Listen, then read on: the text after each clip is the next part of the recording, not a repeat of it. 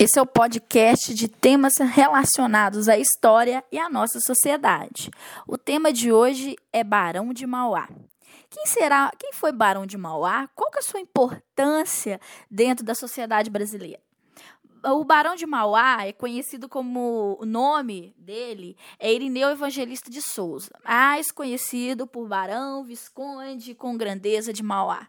Ele foi um das maiores ilustres figuras é, da história brasileira, se destacando como comerciante, armador, industrial, banqueiro, diplomata e opositores à escravatura, ao tráfico e um dos precursores do liberalismo no Brasil. Dividido entre as atividades de indústria, de indústria e banqueiro, aos 40 anos de idade, Irineu já era um dos mais ricos homens do império. Por conseguinte, foi também é, conhecido pela sua capacidade de gestão de recursos financeiros e humanos, garantindo distribuição de lucros da empresa entre os funcionários e praticando uma política salarial enquanto investimento em mão de obra. Mas Irineu Evangelista, ele não foi, ele não ele não foi rico, rico, assim. Ele não nasceu rico, na verdade. Ele nasceu numa região de criação de gado no Rio Grande do Sul, uma cidade chamada Arroio Grande, em 1813. Ele era neto paterno do fundador da freguesia, o Manuel Jerônimo de Souza.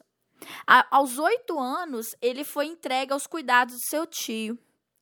Ele, aos 11 anos, ele já era um guardador de livros do, comer, do comerciante Antônio Pereira de Almeida, onde se destacou e foi admitido em 1830 na empresa de importação do escocês Richard Cowrats, o qual lhe tomou como aprendiz, ensinou inglês, contabilidade e iniciou também na maçonaria inglesa do rito de York Desposou sua sobrinha, Maria Joaquina de Souza Machado, em 1841, com quem teve 18 filhos, quase a maioria teve uma morte prematura em função aí da endogamia.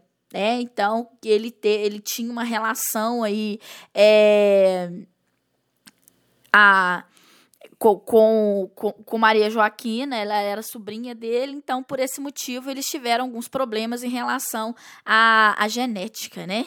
Decidiu tornar-se um industrial, renovar o Brasil pouco tempo depois, após viajar para a Inglaterra, onde ele viu todo o modelo capitalista. Sua primeira empreitada foi em 1845, ó, junto do governo imperial brasileiro com a concessão do fornecimento de tubos de ferro de canalização do Rio Maracanã na cidade do Rio de Janeiro. Com esse objetivo, ele adquiriu a fundição da Ponta de Areia em Niterói, transformou no estaleiro de construções de grandes navios, a qual teve seu fim quando a lei de 1860 isentou o direito de importação de navios. Isso pode ser considerado, de certa forma, o reflexo por se tornar uma persona não grata ao Império Brasileiro, porque financiou os inimigos imperiais nas, na questão prata em 1850. Então, Dom, Dom Pedro II não tinha muita, muito gosto em ter, ser amigo do Barão de Mauá, não.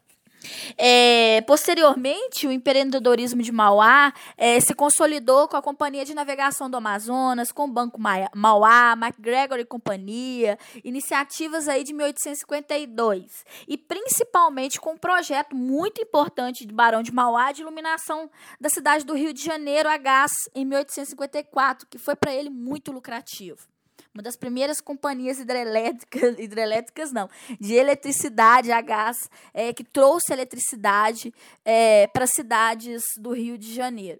É. Então, ele se tornou barão em 1854, com a construção de 14 quilômetros de linha férrea entre o Porto Mauá, que ficava na Baía de Guanabara, e a Estação Fragoso, que, foi, que ficava na Serra da Estrela. O grande feito foi realmente o custeio da instalação do cabo submarino em 1874, como um presente ao imperador.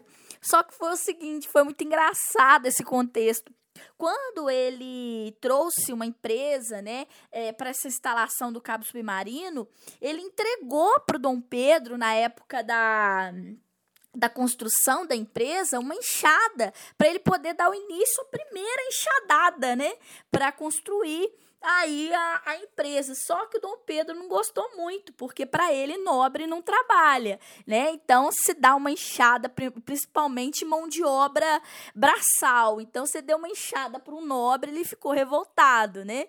E aí ele não, eles não se conversavam. Claro que Dom Pedro pegou enxada, né? É, cavou um buraquinho lá para representar, mas ele não ficou, ele ficou um pouquinho indignado com a atitude do Mauá.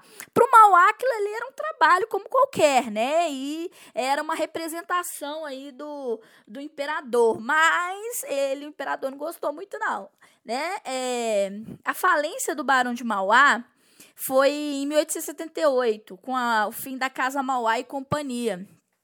76 anos de idade, eh, o Barão de Mauá vai liquidar todas as dívidas que pertence, né?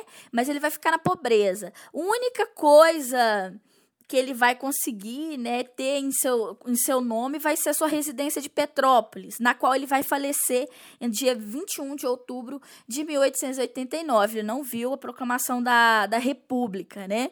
Que era um dos é, sonhos do, do Barão de Mauá.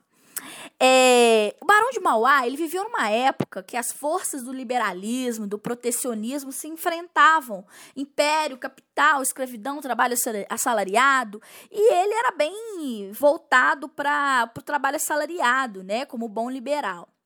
As grandes curiosidades aí do Barão de Mauá, em 1860, ele controlava 17 empresas em seis países, sendo eles Brasil, Uruguai, Argentina, Inglaterra, França e Estados Unidos. Sua fortuna ela foi estimada em 115 mil contos de réis, um valor maior que o orçamento do império, que na época era 97 mil contos de réis. Além disso, os oito das dez maiores empresas do país eram dele.